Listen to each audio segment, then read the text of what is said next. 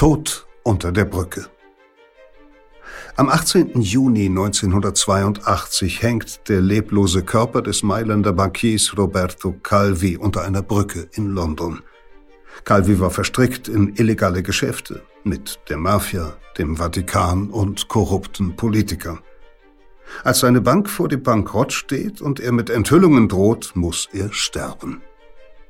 Dies ist der erste Teil seiner Geschichte und der eines ungeheuren Skandals.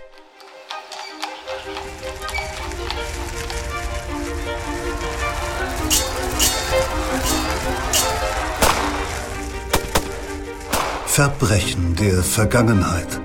Ein Crime-Podcast von Geo Epoche und RTL Plus. Zugang zu allen Folgen der gesamten Reihe haben Sie exklusiv nur auf RTL Plus Musik.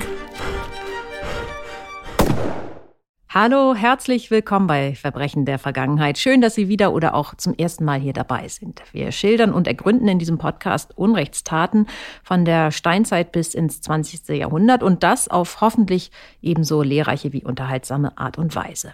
In dieser und der nächsten Folge tauchen wir nun ein in die Geschichte vom Leben und Sterben des Bankiers Roberto Calvi. Ein Fall von wahrhaft epischen Ausmaßen. Er ereignet sich in den 1970er Jahren in Italien, das damals von korrupten, geheimen, mafiösen Machenschaften geprägt war, wohl wie kein anderer Staat in Westeuropa. Und so sind in den Fall Bankiers, Politiker, Mafiosis verstrickt. Ein späterer Medienmogul namens Silvio Berlusconi, ein katholischer Bischof und selbst der Papst Johannes Paul II. Wir werden von Offshore-Banken in Übersee hören, von einer schwarzen Aktentasche, die Calvi eines Tages zum Verhängnis werden wird, von einer ominösen Postkarte und nicht zuletzt von einem Satz doppelter Unterwäsche, die Roberto Calvi in der Nacht seines Todes trug. Es ist also nicht nur ein packender, sondern auch ein äußerst verwinkelter Kriminalfall. Und aus beiden Gründen haben wir uns entschlossen, ihm eine Doppelfolge zu widmen. Wir, das sind mein Kollege Jens Rainer Berg, der Mafia-Experte der Redaktion, und ich, Insa Bethke, ebenfalls Redakteurin bei Geo Epoche. Bevor es mit dem ersten Teil der Geschichte losgeht, wollen wir ein wenig über das große Hintergrundrauschen des Falls sprechen, über die gesellschaftliche und politische Gemengelage, also in Italien zu der Zeit. Aber Jens Reiner, erstmal zur Orientierung die Frage, worum geht es so ganz grob und ohne zu viel zu verraten in Teil 1 von Tod unter der Brücke? Ja, hallo Insa. Wie du schon sagst, die Geschichte ist sehr komplex. Und weil sich auch so viel im Geheimen abspielt und vieles nicht durch durch offene Quellen belegbar ist, wird das Ganze nochmal extra kompliziert und dadurch natürlich auch spannend. Aber grob lässt sich sagen, wir haben es mit einem Bankier zu tun, einem Mann der Zahlen, mehr als mit einem Mann, der gut mit Menschen kann, der zunächst mal eine sehr erfolgreiche Finanzkarriere hinlegt, Chef der größten italienischen Privatbank wird, der dann aber aus Angst, wieder abzustürzen, aus Gier, vielleicht auch, weil seine ho hohe Position das auf einmal einfach mit sich bringt, sich mit unterschiedlichen Akteuren der italienischen Eliten einlässt, sich verstrickt in Zusagen, in Verbindungen, in Machenschaften und der eben kein Mann des Netzwerkens und der Menschenkenntnis die Kontrolle verliert. Ähm, in einer Gesellschaft, das muss man dazu sagen, die in vielen Bereichen, die These würde ich jetzt mal wagen, auch etwas heftiger, etwas radikaler, etwas konfrontativer, vielleicht auch moralisch ein bisschen heikler funktioniert als in anderen westeuropäischen Ländern jener Zeit. Er handelt, er agiert, also ohne ihn jetzt zu sehr zum Opfer machen zu wollen, in einem Haifischbecken und verletzt sich dabei heftig. Ein gutes Bild. Wie sieht denn dieses besondere gesellschaftliche ähm, ja, Raubfischbiotop aus? Wir haben als Besonderheit in Italien mit der Mafia und dem Vatikan ohne die beiden gleichsetzen zu wollen, natürlich zwei einflussreiche Staaten im Staate. Und dann haben wir aber auch ein politisches äh, System, das in jenen Jahren heftig zerrissen ist mhm. und auch erstaunlich gewaltsam noch dazu. Mhm. Inwiefern das? Erläutert das gerne mal ein bisschen. Also auf der einen Ebene gibt es erstmal eine starke Spaltung im Parlament. Da steht auf der einen Seite die DC, kurz für Democratia Christiana, die ähm, christliche Volkspartei Italiens, so ein bisschen die CDU Italiens, die dominiert die politische Landschaft eigentlich schon seit 1945 ähm, und stellt so gut wie alle Ministerpräsidenten in dieser Zeit und noch bis in die 90er. die steht für Establishment. Das ist eine Clique, die die Macht unter sich aufteilt, durchaus mit Koalitionen und auch wechselnden äh, Koalitionen, aber eigentlich immer mit den gleichen Figuren an der Spitze. Die ist dadurch so ein bisschen das Symbol der, der Korruption des, des eingefleischten Establishments. Und auf der anderen Seite stehen die Kommunisten. Italien hat in dieser Zeit die stärkste kommunistische Partei Westeuropas mit mehr als zwei Millionen Mitgliedern und äh, Wahlergebnissen um die 30 Prozent. Dazu vielleicht ganz kurz als Hintergrund. Die Kommunisten haben sich äh, am Ende des Faschismus im Kampf gegen Mussolini sehr viel Prestige erarbeitet. Das steht auch so ein bisschen dahinter ihrem mhm. Erfolg. Und für die äh, Kommunisten ist die bürgerliche, machtsatte DC natürlich das, Feind, äh, das Feindbild. Aber auch umgekehrt gibt es diese Feindschaft. Und da haben wir also schon mal auf dieser äh, Ebene im, im Parlament, auch wenn sich äh, die Regierungen eigentlich äh, nie sehr stark unterscheiden, schon ordentlich Feuer im politischen Diskurs. Mhm, aber das ist ja an sich ähm, noch nicht bedenklich in einer Demokratie. Das stimmt. Die wahre Spaltung, also das wahre heftige Drama der Extreme, das ich angedeutet habe, spielt sich dann auf der Straße ab. Von den späten 60ern bis in die 80er Jahre ist die außerparlamentarische Politik in Italien von, von einer Brutalität durchsetzt, die man sich heute kaum vorstellen kann eigentlich. Oder die man vielleicht heute aus sehr instabilen Ländern wie dem Irak oder aus Afghanistan aus den Nachrichten kennt. Wir reden von fast unglaublichen Zahlen, von mehr als 14.000 terroristischen Anschlägen von Ende der 60er bis Anfang der 80er Jahre, von 374 Todesopfern, von fast 1200 Verletzten. Das ist tatsächlich unglaublich und sicher ähm, vielen gar nicht so bewusst gewesen. Warum denn diese Gewalt und warum, also warum ausgerechnet in Italien? Erstmal erlebt Italien eine besonders heftige 68er-Revolte. Hm, also linke Studentenproteste, die es ja auch in anderen westlichen Ländern gab in der Zeit. Genau, also der Kampf der Studenten für mehr Demokratie, für eine freiere Moral, eine gerechtere Gesellschaft, auch bessere Studienbedingungen ganz kon äh, konkret und, und noch einige Dinge mehr. Und diese Proteste an den großen norditalienischen, also norditalienischen Universitäten vor allem, gewinnen dabei aber deutlich mehr Wucht als etwa in Deutschland. Unter anderem, weil sich auch, ähm, auch die Fabriken nach und nach an diesen Protesten beteiligen. Also linke Studenten und Arbeiter demonstrieren oft Seite an Seite. Und es kommt parallel zu massiven Streiks mit, mit Hunderttausenden von Teilnehmern, die auch einiges äh, an Lohnerhöhungen durchsetzen können, zu kämpfen mit der Polizei. Es werden Forderungen nach einer sozialistischen Gesellschaft laut, es gibt Tote. Ähm, also kurz, die Lage eskaliert. Die Lage eskaliert nach und nach, was aber nun auch entscheidend mit heftigen Aktionen von der anderen Seite des Spektrums zu tun hat. Also von rechts. Genau. 1969 äh, gibt es gleich mehrere Bombenanschläge, die auf das Konto faschistischer, also rechtsextremer Aktivisten gehen. Der heftigste in dieser Frühphase passiert am 12. Dezember 69. Da explodiert in einem Bankgebäude in Mailand eine Bombe und 16 Menschen, vor allem einfach bäuerliche Kunden der Bank aus dem Umland, werden dabei in den Tod gerissen. Das war also eine Gräueltat von Faschisten, aber ähm, waren die nicht seit dem Ende der Diktatur von Mussolini eigentlich in der Versenkung verschwunden? Nie so ganz. Der Faschismus als staatstragende politische Kraft ist in Italien wie in Deutschland der Nationalsozialismus mit dem Kriegsende äh, 45 natürlich Geschichte.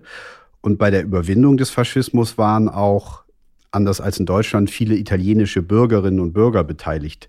Die, äh, die, die Eliten aus der Zeit davor, Anhänger der Monarchie, aber auch Kommunisten. Hm. Das war also äh, mehr ein innerer Sieg über den Faschismus, nicht wie in Deutschland ähm, eine äußere Niederlage und, und ja, Befreiung durch andere. Genau, was erstmal für einen stärkeren Schnitt sprechen würde. Andererseits sind die faschistischen Kontinuitäten, die bei uns natürlich auch überhaupt nicht zu äh, unterschätzen sind, in Italien, glaube ich, stärker als in Deutschland die nationalsozialistischen. Woran das genau lag, äh, führt hier vielleicht ein bisschen zu weit. Ein Grund mag sein, dass der Faschismus in Italien zwar auch ein zutiefst inhumanes, tyrannisches Regime war, aber am Ende dann doch nicht so radikal, nicht so mörderisch, nicht so vernichtend ähm, agiert hat wie, wie die NS-Diktatur. Ähm, und auch gab es in, in Italien keine vergleichbare Aufarbeitung dieser Phase, wie in Deutschland durch die Nürnberger Prozesse direkt nach dem Krieg oder später die Auschwitz-Prozesse. Und damit eine weniger starke kritische Auseinandersetzung mit dieser Zeit. Und äh, also diese faschistischen Kräfte, die es dann eben weiter gab, treten dann mit äh, blutigen Reaktionen auf die linken Proteste erstmals so richtig in Erscheinung. Ja, wobei es auch schon vorher mehrfach sogar Putschpläne von rechts gab. Ähm, die Bombenanschläge, die nun 69 zunehmen von rechts, die zielen dann vor allem auf öffentliche Räume und Plätze, haben meist viele Opfer und sollen so die Strategie der Rechten innenpolitisch die Lage aufheizen. Das ähm, äh, soll dazu führen, dass, dass, dass vielleicht äh, durch, diese, durch diese instabile Lage einem autoritären Regime der Boden bereitet werden kann.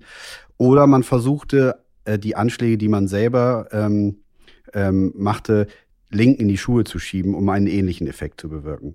Und von da an gibt es ein, eigentlich ein ständiges Hin und Her der Gewaltaktionen und Exzesse zwischen rechts und links. Und das prägt, prägt die 70er Jahre in Italien, die deswegen auch die bleierne Zeit genannt werden. Hm, aber das ja nicht zuletzt wahrscheinlich auch deshalb, weil Italien damals in einer sehr tiefen Wirtschaftskrise steckte. Richtig, das spielt natürlich auch eine Rolle. Äh, mitunter brechen regelrechte Straßenkämpfe aus, bürgerkriegsähnliche Zustände das italienische Militär rückt sogar manchmal mit Panzern an. Mhm. Die Bombenattentate, ähm, darüber haben wir eben was gehört, gehen also auf das Konto der Rechtsextremen. Was passiert denn nun von linker Seite? Die Angriffe von Linksextremisten gelten meist konkreten Personen, eben den Protagonisten des verhassten Systems. Äh, da trifft es zunächst vor allem Wirtschaftsvertreter. Es gibt Anschläge auf die Autos von Managern zum Beispiel. Dann ändert sich die Strategie ein bisschen und es gibt Attentate auf die Vertreter des Staates direkt, auf Richter, Politiker. Und irgendwann taucht in diesen Flugblättern ähm, der linken Aktivisten vor allem der Name einer Gruppe auf, die sich zu den Anschlägen bekennt. Das äh, sind die Brigate Rosse, die Roten Brigaden. Im Prinzip äh, das italienische Pendant zur RAF, der, der deutschen Rote Armee-Fraktion. Mhm. Und das ist eine extrem tödliche Gruppe, auf der linken Seite. Etwa 120 Aktivisten gehören Mitte der 70er Jahre zum harten Kern, leben voll in der Illegalität. Dazu kommen noch mal ungefähr zehnmal so viele, die nach außen hin eine bürgerliche, legale Existenz vortäuschen, äh, aber auch Teil der Gruppe sind. Und mit anderen Gruppen zusammen wiederum äh, sind diese Roten Brigaden verantwortlich für, für mehr als 50 Morde äh, in dieser Zeit. Und im Jahr 1978 setzen sie zu ihrer wohl bekanntesten, berüchtigsten Aktion an. Hm, das war welche? Das war die Entführung des Spitzenpolitikers Aldo Moro, im Nachhinein eine echte Zäsur in der italienischen Geschichte. Moro ist prominentes Mitglied der DC und voll im Establishment ähm, der Politik Italiens verwurzelt. Seit 1945 war er schon fünfmal Ministerpräsident, aktuell damals Präsident seiner Partei und Moro wird im März 1978 entführt, wobei fünf Leibwächter ums Leben kommen und dann 55 Tage als Geisel an einem geheimen Ort festgehalten. Und am 10. Mai findet man dann seine Leiche im Kofferraum eines roten Renault. Hm, du hast angedeutet, äh, dass der Fall Moro eine Art Wendepunkt war. Inwiefern das? Äh, die Attentäter wollen mit der Geisel erstmal Gesinnungsgenossen freipressen, aber sie wollen wohl vor allem von Moro Informationen auch erpressen, sozusagen über die Regierung und den Staatsapparat. Äh, fordern von ihm ein Bekenntnis zu korrupten Machenschaften, zu Verschwörungen innerhalb von Wirtschaft, Politik und Geheimdiensten. Ähm, und dadurch hoffen sie, den verachteten Staat endgültig entlarven und dann damit zermürben zu können. Das gelingt ihnen aber ja nicht. Das gelingt ihnen gar nicht, denn der Staat und die Politik schalten auf Stur, machen sozusagen richtig auf Granit lassen Moro dabei im Prinzip fallen. Ähm, zugespitzt kann man das so deuten, dass sie ihn tatsächlich opfern, damit ja keine Interner nach außen dringen. Und es gibt sogar Vermutungen, Vermutungen, manche würden auch sagen Verschwörungstheorien, dass Rechtsgerichtete in der äh, Regierungspartei, im Militär, im Geheimdienst und im Klerus bewusst sogar das Ableben Moros betrieben, der ihnen längst zu liberal agierte. Für die extreme gewaltbereite Linke war der Fall Moro auf jeden Fall der Anfang vom Ende, denn der Staat schlägt danach unerbittlich zurück, gründet Sondereinheiten zur Terrorbekämpfung, die rechtlich weitgehend unkontrolliert agieren und die Brigade Rosse, also die Roten Brigaden, nach und nach zerschlagen. Und auch sonst, Stichwort Wendepunkt, löst der Fall Moro wohl langfristig so eine Art innere Reinigung, so eine Katharsis aus. Mhm. Es gab danach zumindest sehr lebhafte und auch erstaunlich offene Diskussionen über die Korruption und Machenschaften innerhalb des Staatsapparates. Mhm. War damit denn dann die Zeit der Gewalt vorbei? Äh, nein, der linke Terror ebbt zwar ab, aber der rechte, faschistische Terror erreicht nochmal danach einen traurigen Höhepunkt. Auch weil der Staat den Rechtsterrorismus nicht annähernd so konsequent verfolgt wie den Linken. Am 2. August 1980, das ist dieser Höhepunkt, von dem ich sprach, explodiert ähm, eine in einem Koffer deponierte Zeitbombe in einem vollen Wartesaal ähm, im Bahnhof von Bologna. Und ein ganzer Gebäudeteil stürzt ein. 85 Menschen sterben, mehr als 200 werden verletzt. Und nur zum Vergleich, der blutigste und damals einzige große Anschlag einer rechtsterroristischen Gruppe in Deutschland, ein Bombenattentat auf dem Oktoberfest äh, in München im Herbst desselben Jahres, also auch 1980, mhm. fordert 13 Todesopfer inklusive Attentäter. Also das sind schon ganz andere Dimensionen in Italien, die erst langsam zurückgehen, als sich im Laufe der 1980er Jahre die Wirtschaftslage bessert und auch das linke Schreckgespenst gebannt scheint. Hm, da ist ähm, Roberto Calvi dann bereits längst tot. Ja, vielen Dank, Jens Reiner, dass du diese komplizierte politische Gemengelage entwirrt hast. Wie sich der schüchterne Zahlenmensch Roberto Calvi in diesem zerrissenen System Italiens zwischen den Fronten heillos verliert, in diesem dunklen Drama um Geld und Macht, davon hören wir jetzt im ersten Teil von Tod unter der Brücke. Für Geo Epoche recherchiert und aufgeschrieben hat die Geschichte Kai Rademacher. Es liest Peter Kämpfe. Italien ist in der zweiten Hälfte des 20. Jahrhunderts ein großes Theater, das zwei Stücke gibt. Auf der Bühne des öffentlichen Lebens spielen Minister und Bischöfe, Richter und Unternehmer die Komödie der Ehrenhaftigkeit. Hinter den Kulissen jedoch führen korrupte Politiker und käufliche Mörder Intriganten im Vatikan und Informanten der Geheimdienste, Brüder einer Geheimloge und Paten der Mafia ein Drama auf um Macht und Geld. Erfolg hat in diesem Theater nur, wer stets zur rechten Zeit auf beiden Seiten der Bühne spielen kann. Erfolg ist auch das Lebensziel eines Bankiers aus Mailand, der um 1970 in diesem Theater debütiert. Ein kluger Kopf, doch nicht geschickt genug für das Doppelspiel vor und hinter den Kulissen. Ein Mann, der auf der Suche nach Macht immer machtloser wird, der aus Sehnsucht nach Sicherheit immer atemberaubendere Risiken eingeht, der sich die falschen Freunde aussucht und die falschen Feinde macht. Die Geschichte vom Leben und Sterben des Roberto Calvi, der eine kleine Bank zur Größe und dann in den Bankrott führt, ist auch die Geschichte des Theaters Italien, eines Staates, der in den 1970er und 1980er Jahren missbraucht und geplündert wird vom organisierten Verbrechen, von clandestinen Gruppen, korrupten Seilschaften, bedroht von linksextremen Terroristen, rechtsextremen Putschisten und manipuliert von skrupellosen Kirchenfürsten im Vatikan, die im Schatten des Petersdoms die Politik mitbestimmen. Ein Drama auch mit mindestens einem Toten und etlichen Verdächtigen. Das letzte Kapitel dieses Dramas beginnt an einem Sommertag 1982, weit von Italien entfernt. London, Blackfriars Bridge, Freitag, 18. Juni 1982, 7.30 Uhr. Ein bedeckter Morgen.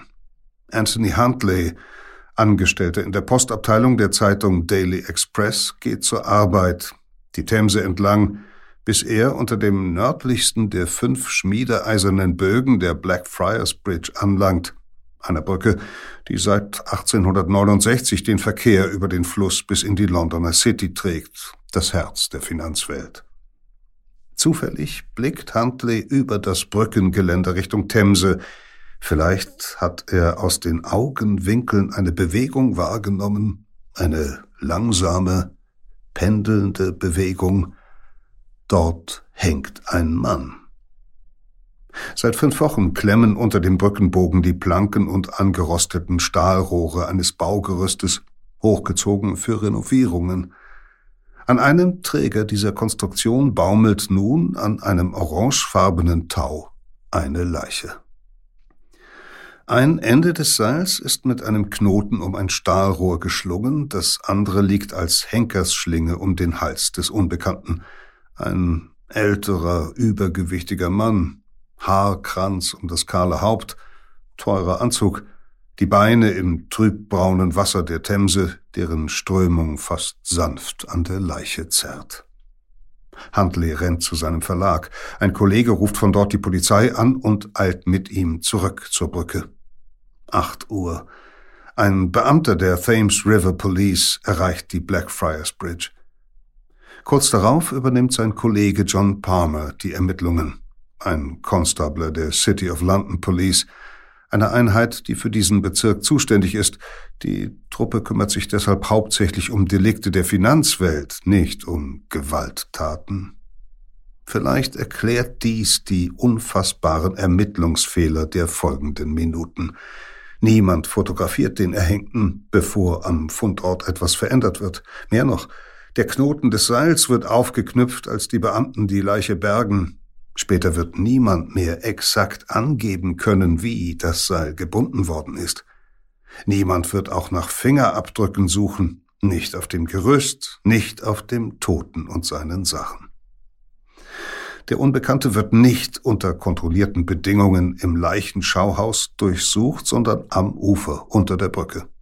Danach wird man sein Jackett wieder zuknöpfen, allerdings schief, und ihn erst dann fotografieren. Am Arm trägt der Tote eine teure Uhr. Niemand notiert, ob der empfindliche Zeitmesser stehen geblieben ist und, falls ja, wann. Daneben finden die Konstabler bei dem unbekannten Bargeld in mehreren Währungen umgerechnet rund 7370 Pfund, ein kleines Vermögen. Zudem Zettel mit Telefonnummern sowie ein Papier mit der Auflösung eines alphanumerischen Codes, eines Systems zur Verschlüsselung, bei dem jedem Buchstaben eine Zahl zugeordnet wird. Der Mann trägt zwei Unterhosen, beide, wie auch die Sitzfläche der Anzughose, getränkt von fettiger Flüssigkeit, als hätte er irgendwo in Schmieröl gesessen. Die Konstabler finden einen italienischen Reisepass, Gian Roberto Calvini, auf der Innenseite des Jacketts steht freilich ein anderer Name, doch auch das fällt niemandem auf. Der Tote trägt Steine und Ziegel in seinem Anzug, insgesamt mehr als fünf Kilogramm schwer. Die Polizisten vermuten, dass sie von einer Baustelle 300 Meter entfernt zusammengeklaubt worden sind. Zwei Steine in der rechten Hosentasche, einen in der linken einen halben Ziegel in der rechten Jacketttasche und ein weiterer halber Ziegelstein schließlich steckt vorn im Hosenbund, hineingestopft bis auf die Genitalien. Selbstmord, konstatieren die Beamten. 14 Uhr. Im Leichenschauhaus führt ein Pathologe eine rasche Autopsie durch. Vorsätzliches Selbsterhängen hält er fest und ergänzt dann noch keine Anzeichen eines Fremdverschuldens oder Verbrechens. Niemand fragt sich, wie ein älterer, übergewichtiger Mann auf ein Gerüst steigen kann, das unterhalb einer Brücke und oberhalb eines Flusses angebracht ist. Und niemand wundert sich, dass sich ein Selbstmörder auf seinem letzten Gang einen Ziegelstein besonders entwürdigend vorn in die Hose gestopft hat. Ermittlungen abgeschlossen, bis ein Anruf kommt. Aus Rom. 19 Uhr. Bei der Londoner Polizei meldet sich der Chef einer Gruppe Sonderermittler aus Italien. Der Reisepass auf den Namen Calvini sei gefälscht. Vermutlich handle es sich bei dem Toten um Roberto Calvi, den Präsidenten der Banco Ambrosiano in Mailand, der sei seit mehreren Tagen auf der Flucht vor der Justiz. Eben jener Name ist im Jackett des Toten eingesteckt. Und praktisch zur gleichen Minute, da in einem Telefonat zwischen den Ermittlern endlich bekannt wird, dass der Tote unter der Brücke Italiens wohl bekanntester Privatbankier ist, meldet sich eine anonyme Anruferin mit Mailänder Akzent bei der römischen Zeitung Il Tempo. Man habe Calvis Leiche in London gefunden. Nur ein weiterer jener unerklärlichen Vorfälle rund um diesen Tod, der Italien erschüttern wird. Dabei ist die Geschichte des Landes schon seit Jahren satt an Gewalt und Skandalen. Von der Befreiung 1945 an dominieren zwei Blöcke die Politik. Da ist die Democrazia Cristiana, DC, eine Partei, die seit 1945 ununterbrochen an der Regierung beteiligt ist. Zugleich eine Schlangengrube, in der Rivalen um Posten in Ministerien und Behörden, in den vom Staat kontrollierten Konzernen, in öffentlichen Institutionen, vom Wohnungsbau bis zum Fernsehen ringen. Partitokratia nennen die Italiener ihr System Parteienherrschaft. Posten im öffentlichen Dienst, Bauaufträge, Vergünstigungen, alles ist zu haben, wenn man nur die richtigen Funktionäre schmiert. Zehn Billionen Lire, umgerechnet etwa zehn Milliarden Dollar, versickern so, nach der Schätzung eines Ökonomen, pro Jahr. Vor allem ein Parteifürst dominiert die DC, Giulio Andreotti aus Rom. Undurchsichtig, klug und zynisch. Ein Mann, der später damit kokettieren wird, dass er sich wirklich nicht mehr erinnere, an wie vielen Kabinettstischen er schon als Minister oder Regierungschef gesessen habe. Ein Politiker, der über Jahrzehnte von Skandalen umweht wird, ohne je über einen zu stürzen. Einmal schreibt er für eine Zeitschrift sogar einen Kurzkrimi, der auf einen eben jener Skandale anspielt. So unangreifbar wähnt sich Andreotti. Aber ist er das noch in den 1970er Jahren? Denn der andere, der linke Block Italiens wird von der Partito Comunista Italiano, PCI, angeführt – der größten KP Westeuropas, ruhmbedeckt im Kampf gegen Faschismus und deutsche Besatzer. Und dann sind da noch die Sozialisten, der PSI. Auch sie kennen politische Seilschaften, Durchstechereien, Korruption. Zusammen mit einigen kleineren Parteien erreichen PCI und PSI bei den Parlamentswahlen von 1976 erstmals in Italiens Geschichte die Mehrheit – eine linke Regierung bedeutet das noch nicht, denn die Parteien bilden keine Koalition. Am Ende wird die unvermeidliche DC mit dem unvermeidlichen Andreotti eine Minderheitsregierung stellen. Trotzdem sendet die Wahl Schockwellen durch das konservative Machtgefüge der Nation, zumal auch von anderen Seiten Gefahren drohen. Denn spätestens seit Ende der 1960er Jahre ist ein rechtsextremer Putsch eine reale Option. Zwar erringen die Neofaschisten kaum je mehr als etwa fünf Prozent der Wählerstimmen, doch verüben Rechtsradikale etliche Attentate, um den Staat zu destabilisieren. Zum Fanal wird eine Bombenexplosion 1969 auf der Mailänder Piazza Fontana, bei der 16 Menschen sterben. Jahre später werden mehrere Rechtsextreme angeklagt, doch die genauen Umstände der Tat bleiben ungeklärt. Im Jahr darauf fliegt der Putschplan einiger Neofaschisten auf. Offenbar haben sie Komplizen im Geheimdienst gehabt. Doch auch hier, die Hintermänner bleiben unbekannt. Auf der anderen Seite des politischen Spektrums verschärfen die Roten Brigaden 1974 den Kampf, als diese aus der Studentenbewegung hervorgegangene Terrorgruppe einen Richter entführt. Schnell eskaliert der Kampf der Stadtguerilleros, die viele Sympathisanten haben. Allein zwischen 1977 und 1979 verüben linksradikale Gruppen nach Polizeiangaben mehr als 1500 Anschläge, bei denen 58 Menschen sterben. Und dann existieren in Italien noch zwei Staaten inmitten des Staates, der Vatikan und die Mafia.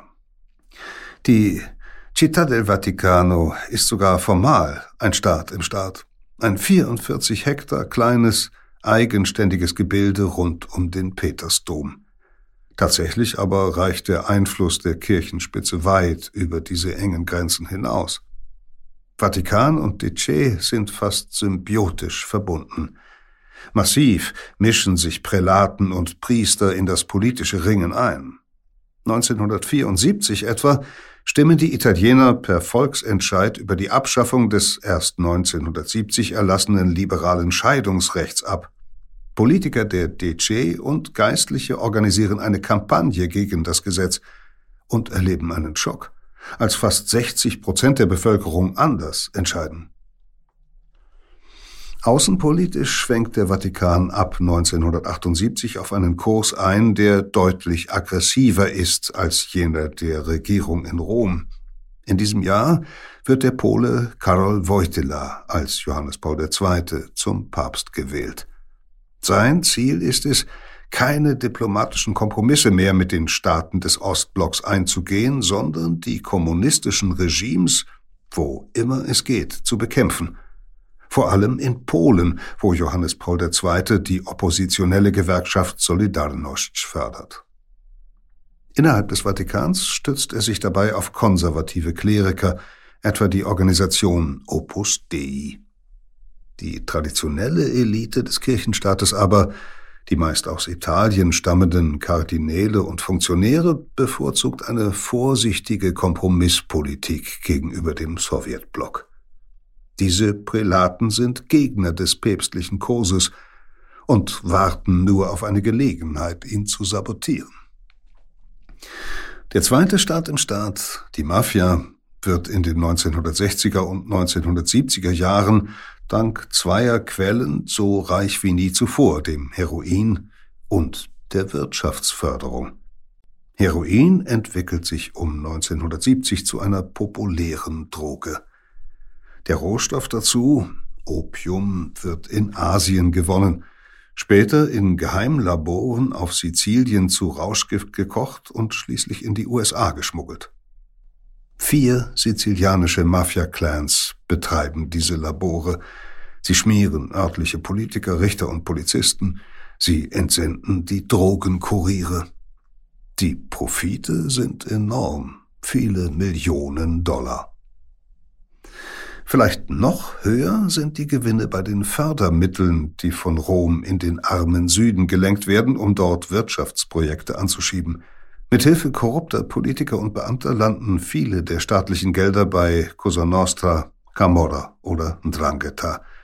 Etwa indem Bauaufträge für Autobahnen oder Stahlwerke ohne Ausschreibung und zu hohen Preisen an Unternehmen vergeben werden, die Mafiosi gehören oder die einen Teil ihrer Gewinne an diese weiterleiten.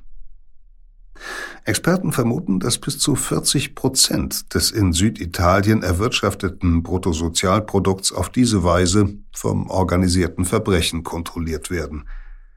Gewaltig muss zudem die Summe jenseits dieser quasi offiziellen Zahlen sein, vor allem das Schwarzgeld aus dem Drogenhandel.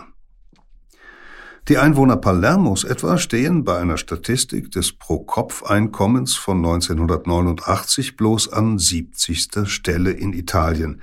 Beim Pro-Kopf-Konsum jedoch, also den Ausgaben, liegt Palermo wundersamerweise auf dem siebten Platz. So stark sind die Geldströme, dass die Mafia einen Repräsentanten nach Rom entsendet, quasi einen Lobbyisten des organisierten Verbrechens im Schatten der Palazzi.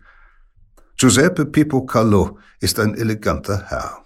Höflich, erzkatholisch in Familienfragen, der verächtlich über Drogensüchtige und Dirnen spricht und zugleich ein Mann, dem man später die Beteiligung an mehr als 70 Morden vorwerfen wird.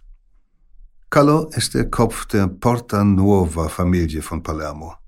In Rom stützt er sich vermutlich zudem auf die Malianer-Bande, die örtliche Mafia, benannt nach einem südlichen Stadtteil.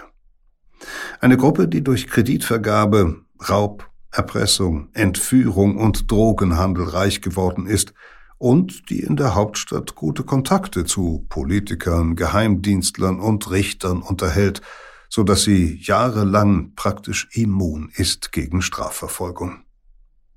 Carlo organisiert von Rom aus die Geldwäsche, vor allem die der Heroineinnahmen. Die Dollars aus Amerika müssen ja auf Konten angelegt werden, die unsichtbar sind für Polizei und Steuerbehörden.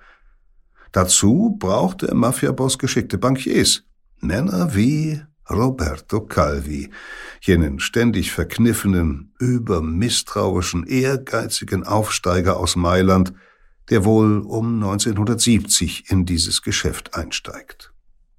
Calvi, geboren 1920, Sohn eines Bankangestellten, war in jungen Jahren Faschist, kämpfte 1941 bis 1943 als Unterleutnant der italienischen Armee an der Seite der Wehrmacht in der Sowjetunion.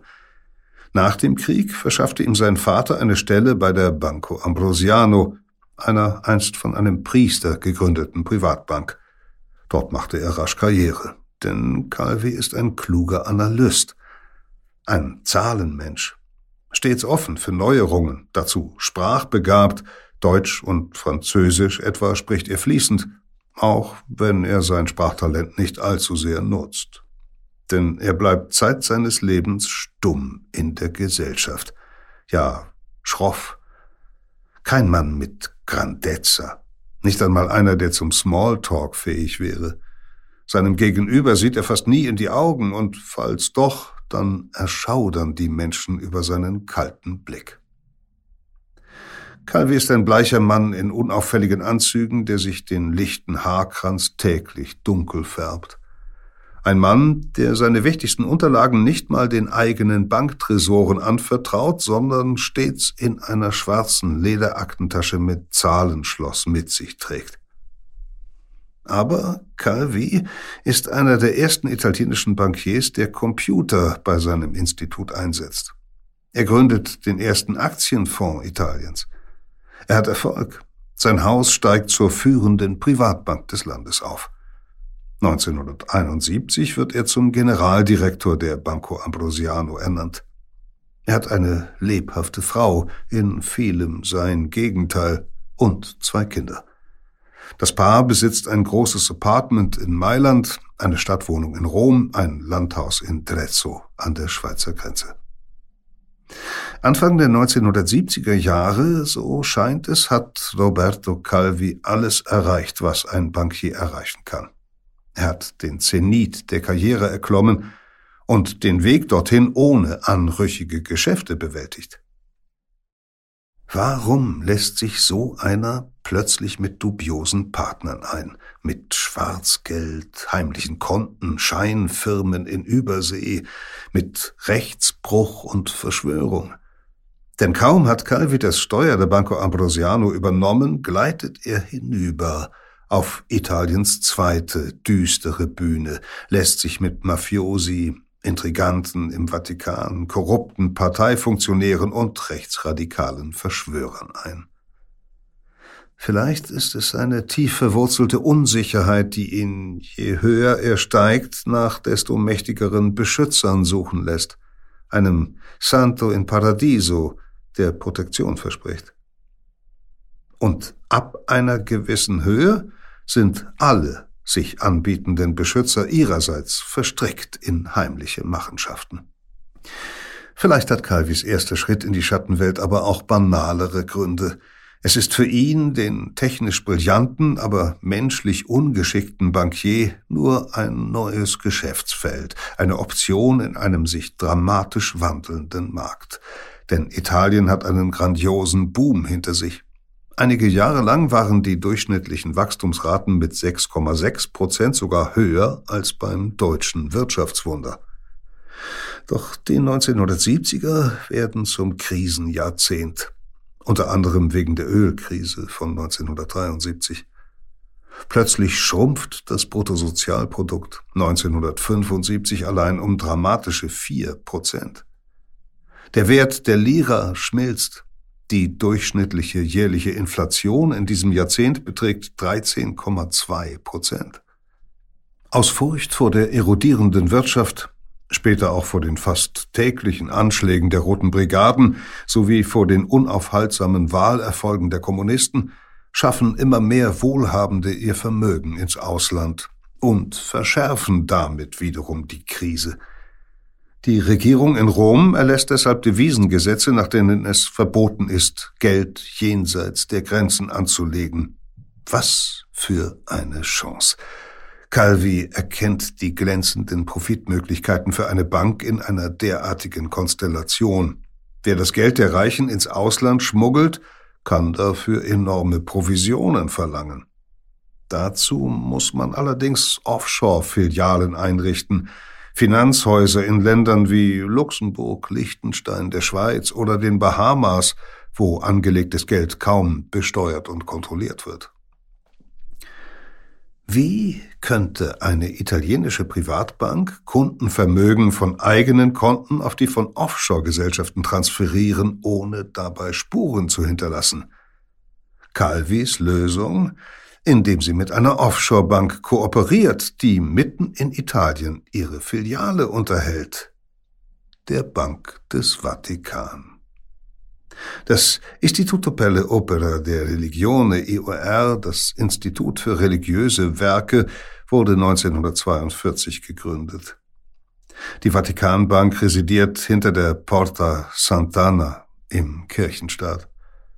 Bis 1968 ist sie ein eher kleines Haus mit einem Kapital von etwa zwei Milliarden Dollar, so viel wie eine regionale Bank in den USA den Einlagen von etwa 9000 Anlegern, meist Orden und Gemeinden. Keine bedeutende Institution also. Aber das IOR untersteht nicht der Kontrolle der italienischen Bankenaufsicht. Zinsen auf Konten des Instituts werden nicht in Italien versteuert, Auslandsüberweisungen nicht überwacht. Die Bank veröffentlicht keine Bilanz. Und bloß fünf Kardinäle die kaum Informationen erhalten und sich fast nie treffen, kontrollieren pro forma das IOR. Es ist nur eine Frage der Zeit, bis jemand die Gelegenheit wittert, damit Geschäfte zu machen. Paul Kasimir Marcinkus ist dieser Mann. Der Sohn eines aus Litauen eingewanderten Fensterputzers wurde 1922 in Chicagos rauer Vorstadt Cicero geboren dem späteren Zentrum von Al Capones Imperium. Der 1,90 Meter Mann wird 1947 zum Priester geweiht, studiert in Rom und fällt dort dem zukünftigen Papst Paul VI. auf. Dem dient er als Berater, Dolmetscher und Leibwächter. Man nennt ihn den Gorilla. Marcinkus lebt in der Villa Stric in Rom. Ein Golfspieler, lebensfroh, tatkräftig.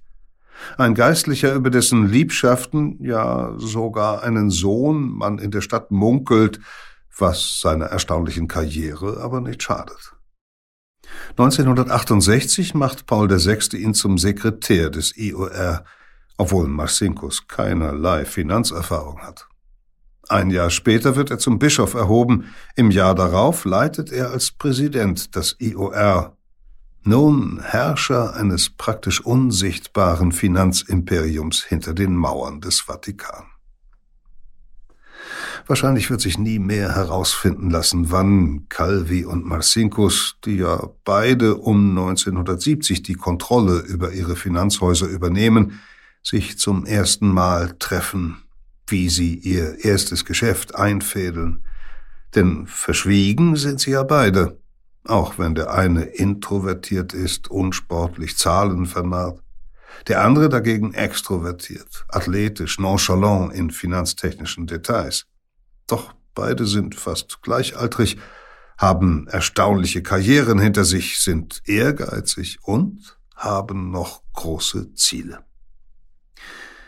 Es ist wohl Michele Sindona, ein weiterer, bereits skandalbelasteter Privatbankier, der ein Treffen der zwei arrangiert. Calvi erkennt die Möglichkeiten des IOR, Gelder ohne lästige Staatsaufsicht zu verschieben. Außerdem wäre es ein Prestigegewinn, Partner der angesehenen Vatikanbank zu werden. Marcinkus hat ebenfalls große Pläne, und es ist zweifelhaft, ob er sie Calvi offenbart. Der Bischof will Kapital der soliden Banco Ambrosiano in das kleine IOR pumpen. Zunächst wohl vor allem zum eigenen Vorteil. Marcinkus wird sich bei den Geschäften große Provisionen herausschneiden. Später, ab 1978, auch zum Vorteil seines neuen Chefs. Papst Johannes Paul II. leitet über die geheimen Verbindungen des IOR Geldströme in den Ostblock, vor allem zur Solidarność, um deren antikommunistischen Kampf zu fördern. Es sind vermutlich Dutzende Millionen Dollar, die ohne Wissen der meisten Prälaten und der italienischen Regierung gen Osten verschwinden und von denen nie ein Cent gefunden wird. Am 23. März 1971 jedenfalls gründet Calvi im Namen der Banco Ambrosiano in Nassau auf den Bahamas die Cisalpine Overseas Bank mit einem Kapital von 450 Millionen Dollar. Ein Teil des Geldes stammt von der Ambrosiano, 2,5 Prozent steuert der Skandalbankier Sindona bei, 2,5 Prozent das IOR. Bischof Massinkos erhält einen Platz im Aufsichtsrat. Welche Geschäfte diese Bahamas Bank macht, ist heute nur noch in Einzelfällen zu rekonstruieren. Am 14. Mai 1971 etwa, also keine zwei Monate nach ihrer Gründung, leiht die Cisalpine 11,5 Millionen Schweizer Franken der Compendium SA in Luxemburg, einer weiteren Offshore-Niederlassung von Calvi. Die kauft mit diesem Kapital Anteile von Sindonas Fina Bank in Genf, pumpt also Geld in Sindonas Finanzinstitut. Sindona überweist daraufhin von einem Privatkonto bei der FINA Bank als Kommission 540.000 Franken auf das Konto eines Herrn C. Rahlroff und Frau K. Rahlroff bei der Credit Suisse in Zürich. Tarnnamen für ein Privatkonto Calvis. Calvi hat also allein mit dieser Transaktion mehr als eine halbe Million Schweizer Franken verdient, vorbei am italienischen Fiskus. In den offiziellen Bilanzen der Banco Ambrosiano taucht das Geschäft nirgendwo auf. Es hat seinen Ursprung ja auf den Bahamas, sein Ende in der Schweiz. Später werden Fahnder versuchen, die Kapitalströme der Cisalpine Bank nachzuverfolgen. Weit kommen sie nicht. Große Summen werden in der Karibik bar abgehoben und verschwinden. Selbst für etwa die Hälfte der Summe des Gründungskapitals von 450 Millionen Dollar lässt sich bis heute nicht rekonstruieren, wer sie aufgebracht hat. Eine unbeweisbare Theorie? Die Mafia. Indizien zumindest deuten darauf hin, dass die Cosa Nostra die Offshore-Bank mitfinanziert.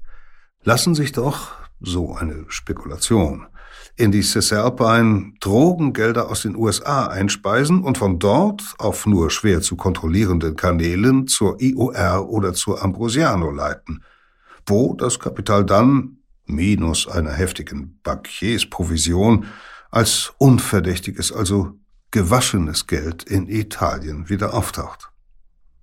Und umgekehrt könnten hohe italienische Summen, beispielsweise aus abgezweigten staatlichen Fördermitteln, via Ambrosiano und EOR auf Umwegen über die Bahamas in die sichere Schweiz transferiert werden. Calvi, das ist sicher, wird durch Deals dieser Art nicht nur persönlich wohlhabend, sondern auch reich an Wissen, da diese Transfers in den Bilanzen versteckt sind, ahnen selbst enge Mitarbeiter der Ambrosiano nichts von den Überseegeschäften. Er allein weiß anscheinend von den Überweisungen aus dem Vatikan, weiß wohl auch von den Geldern der Mafia.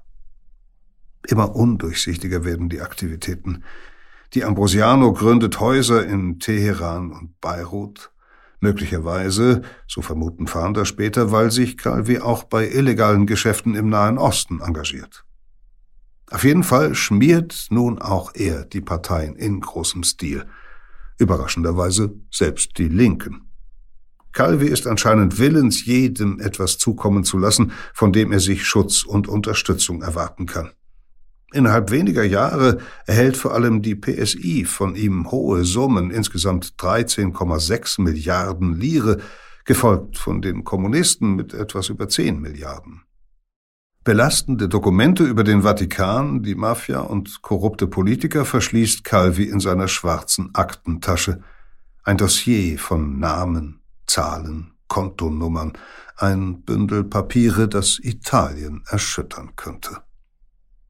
Kein Wunder, dass Calvi irgendwann klar wird, welches Risiko er damit eingeht.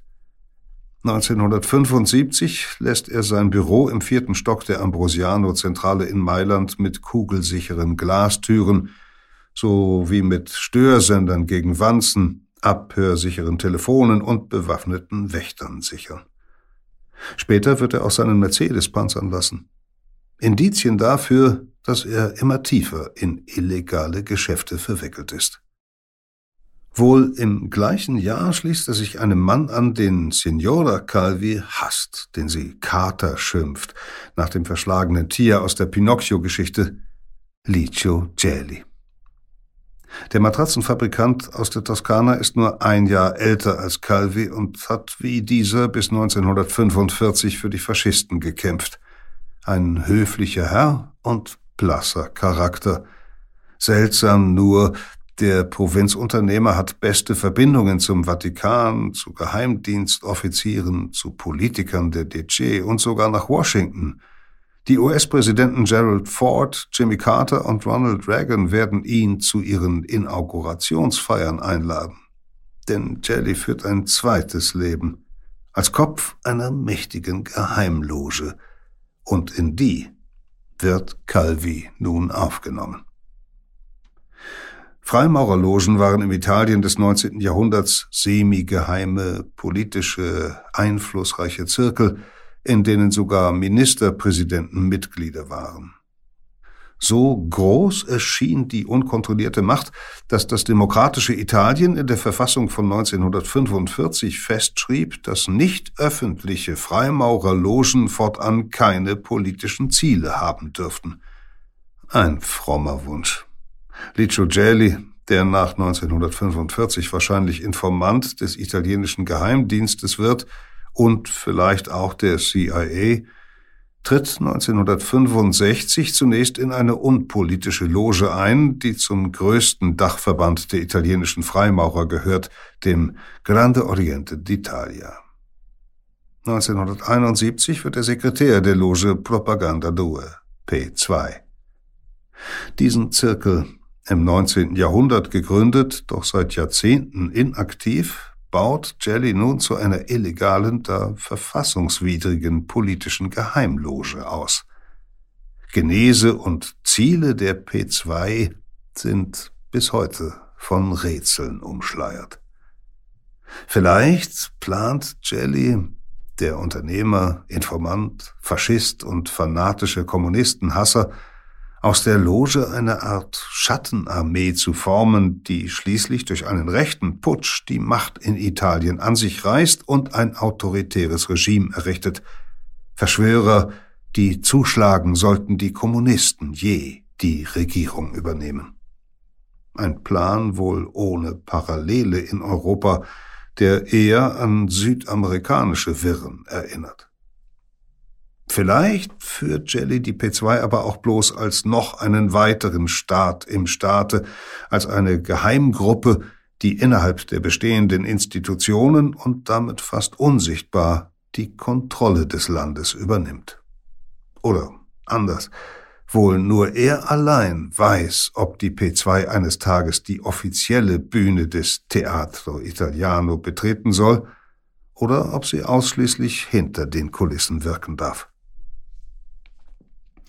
Jelly schafft es jedenfalls, binnen weniger Jahre mehrere hundert Mitglieder in seine Loge zu ziehen, darunter vier Minister, 39 Parlamentsabgeordnete, die Befehlshaber aller Waffengattungen sowie fast aller Geheimdienste, Polizeioffiziere, Spitzenbeamte des Finanz- und Wirtschaftsministeriums, Journalisten, Geschäftsleute und Bankiers. Auch mit der Mafia pflegt er gute Kontakte, wenn sich auch kein Gangster in die Loge aufnehmen lässt. Doch Pippo Callo, der römische Mafiastatthalter, soll die Geheimloge genutzt haben, so werden später Kronzeugen aussagen, um über deren Mitglieder Gelder zu waschen. Die P2 trifft sich offenbar nur selten und dann niemals in voller Mitgliederzahl. Da alle Logenbrüder ihre Namen geheim halten, gibt es wahrscheinlich nur einen, der alle Identitäten der P2 kennt. Licio Gelli. Irgendwie aber sickert das Wissen um die Existenz der P2 in die politische und wirtschaftliche Elite Italiens ein. Jelly wird Calvi Jahre später in einem Moment seltener Aufrichtigkeit gegenüber Ermittlungsbeamten sagen, sammelte Leute um sich und schaffte es auch, mich an sich zu binden, weil er den Mitgliedern in der P2 ein Gefühl des Schutzes gab. Vielleicht wähnt sich der ewig misstrauische Calvi am Ziel?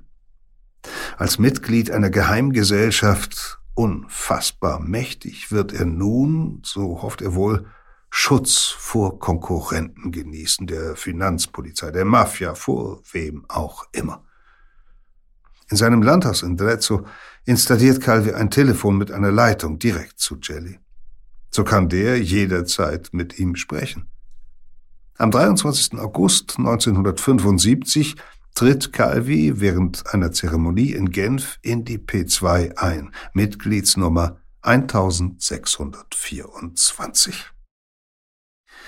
Der Präsident einer katholisch inspirierten Privatbank ist jetzt Angehöriger einer clandestinen, rechtsextremen Organisation. Er wird schon bald einen hohen Preis dafür zahlen. Denn Licio Gelli erwartet von den P2-Mitgliedern eine Gegenleistung für den Schutz durch die Loge. Ein früherer Geheimdienstchef etwa übergibt ihm tausende Seiten vertraulicher Dokumente seines Dienstes, ideales Material, um Persönlichkeiten zu erpressen. Und Calvi? Nun, der ist Bankier. Jelly protegiert zu jener Zeit einen aufstrebenden Mailänder Unternehmer, der mit Bauprojekten bereits ein gewisses Vermögen gemacht hat. Der Mann will Ende der 1970er Jahre seine Aktivitäten auf dem Fernsehmarkt ausweiten, der sich in Italien gerade mehr und mehr für private Unternehmer öffnet. Welche Macht hätte die P2? Könnte sie aus dem Hintergrund TV-Anstalten steuern? Aber wie die Riesensummen beschaffen, um einen Sender zu gründen? Der Name jenes aufstrebenden Medientycoons ist Silvio Berlusconi. Und der eines seiner Geldgeber? Roberto Calvi. Berlusconi, P2 Mitgliedsnummer 1816, hat auf der Insel Grand Cayman die Fin Invest Limited gegründet – Jelly bringt Calvi dazu, über die Cisalpine Overseas Bank in Nassau für 33 Millionen Dollar 16 Prozent eines Unternehmens zu kaufen, das an Berlusconis Karibikgesellschaft beteiligt ist. Für Berlusconi bedeutet dies eine illegale, steuerfreie Finanzierung seines Fernsehimperiums, denn das Geld wird vermutlich nie zurückgezahlt. Für Jelly fällt eine fette Provision ab. Der Banco Ambrosiano aber entstehen 33 Millionen Dollar Verluste, die Calvi wieder einmal in der Bilanz verschwinden lassen muss. Verluste, Verluste, Verluste. Es ist ja nicht so, dass die Geldwäsche ein schlechtes Geschäft wäre, aber Calvis neue Freunde sind unersättliche Freunde. Denn nach dem Berlusconi-Deal zwingt ihn Jelly die Kontrolle über das Pressehaus Risoli zu übernehmen. So streckt die P2 ihre Krakenarme auch zum Corriere della Sera aus, Italiens führender Tageszeitung. Die Ambrosiano aber verliert auch bei diesem Geschäft Geld. Und dann der Vatikan. Offiziell hält das EOR 1,6 Prozent der Aktien an der Ambrosiano. Tatsächlich aber werden der Vatikanbank weitere Aktien als Sicherheiten für Kredite überschrieben, so dass sie de facto ein Drittel der Anteile kontrolliert. Kein anderer Einzelaktionär ist so stark. Die Ambrosiano ist praktisch in der Hand des IOR. Und Bischof Marcinkus wird immer ehrgeiziger. Angeblich, so wird es der Bankier Sindona später behaupten, träumt der Amerikaner vom Kardinalspurpur. Um in den Rang eines Kirchenfürsten erhoben zu werden, schmeichelt er dem Papst und geht immer gewagtere Operationen ein – Allein die Solidarność soll später 50 Millionen Dollar erhalten haben, klagt Calvi einmal angeblich gegenüber seiner Frau. Geld, das der Ambrosiano fehlt. Calvi sitzt in der Falle. Er muss zahlen. kann nur immer verzweifelter versuchen, die Bilanzen zu schminken. Die Ambrosiano, 1970 noch eine ursolide Bank, rutscht spätestens in der zweiten Hälfte der 1970er Jahre in eine gefährliche Schieflage, ohne dass ihre Spitzenmanager davon etwas ahnen. Die Schulden betragen da wahrscheinlich schon etliche hundert Millionen Dollar. Wie viel genau, das weiß wohl nicht einmal mehr der Zahlenmensch Roberto Calvi. Und dann tun sich die ersten hässlichen Risse in der Fassade der Ehrbarkeit auf. Das war Peter Kämpfe mit dem ersten Teil von Tod unter der Brücke, einem Text aus der Geo-Epoche-Ausgabe Mafia. Wie es in dem Fall Roberto Calvi weitergeht, das ist hier bei Verbrechen der Vergangenheit in zwei Wochen zu hören. Vielleicht haben Sie ja bis dahin Lust, mal in unserer Digitalbibliothek Geopoche Plus zu stöbern. Sie ist unter geo-epoche.de erreichbar und bietet für einen kleinen Monatsbetrag Zugang zu sämtlichen historischen Reportagen, die jemals in Geopoche erschienen sind. Und Sie finden dort neben viel Lesestoff natürlich auch diesen Podcast und unser Paid-Audio-Angebot Menschen, die Geschichte machten. Dort porträtieren wir alle zwei Wochen Männer und Frauen, die ihre Zeit geprägt haben, im Guten wie im Schlechten, im Großen wie im Kleinen. Ansonsten finden Sie Menschen, die Geschichte machten, auch bei Apple Podcasts, Spotify und RTL Plus Musik.